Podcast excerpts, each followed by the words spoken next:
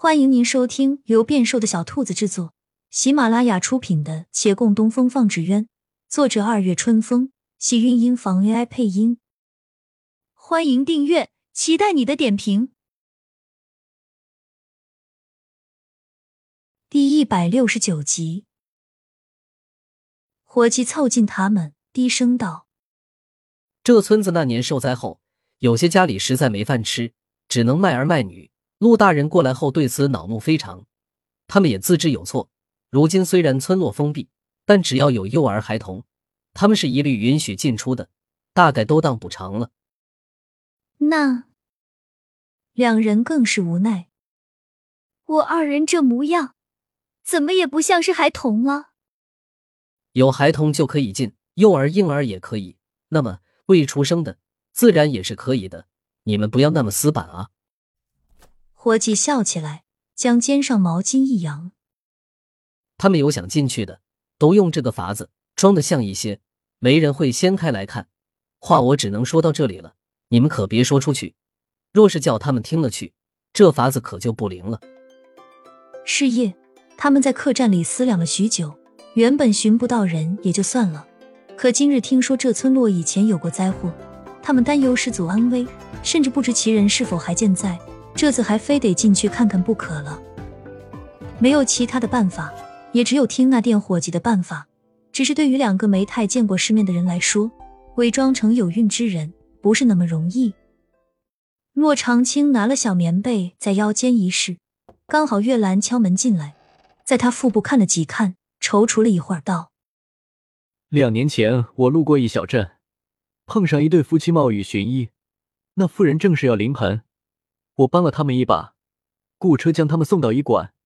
那丈夫后来来感谢我，听说其妻诞下双生子。我如今想一想，记得，即便是双生子，还是要临盆呢。那妇人的肚子也绝没有你这么大。骆长青叹了口气，将枕头丢到床上。这可真是为难我了。我知道月份不同，肚子的大小是不同的，可却不知如何对应。万一被问起，只怕一开口就露馅。我看这儿的老板娘年岁不小，或许她懂，要不要请她来指教一下？好主意。老板娘被请到客房，一进门就嚷：“你们问我就问对了，我生过四个孩子。”她绕着洛长青转了一圈。有孕的人前三个月其实是不会很明显的。但是不明显，肯定骗不过他们。若要肚子显怀，起码要四个月以后了。可是月份太大，体态和精神都不会太好。夫人，你这状态挺好的，装成五六个月最像。他往床上瞥了瞥，抓起枕头叠了一层，随手交给月兰。夫君帮他缠上，这个大小差不多了。他们问起。你就说六个月。月兰接过来，愣了一愣。骆长青面上一红，道：“我们不是夫妻。”老板娘怔了一下，打量他二人几番，又道：“不是夫妻也得装成夫妻啊？难不成你一个大肚子女人，旁边跟着的还能是别的男人？”此话有理，两人点头。老板娘见月兰拿着枕头没动，着急喊她：“正好，现在练一下，你帮她把肚子缠好，也好知晓这重量和位置。你要记着，走路的时候得搀着她。”月兰顺从，拿了一条缎带，绕着洛长青身后，双手环到他身前。老板娘看傻眼了，忍不住喝了一声：“不接，万一直接裹啊！”生怕别人看不出来吗？月兰险些将枕头下到地上，望了望身前人领口的纽扣，收回手，微皱眉头，后退了两步。这……行行行，我知道我在这儿，你们不好意思，等我走了再试吧。你们注意，一定得裹紧啊！要是掉下来就前功尽弃了。然后姑娘，你记着。走路不要太快，不要蹦跳。哦，对了，有孕的人大多数嘴巴是挑剔的，你们要做样子就得做全套。这位公子，你也要随时留意着。你们进了村子，在出来之前，这枕头就别摘下来了。别怪我没提醒。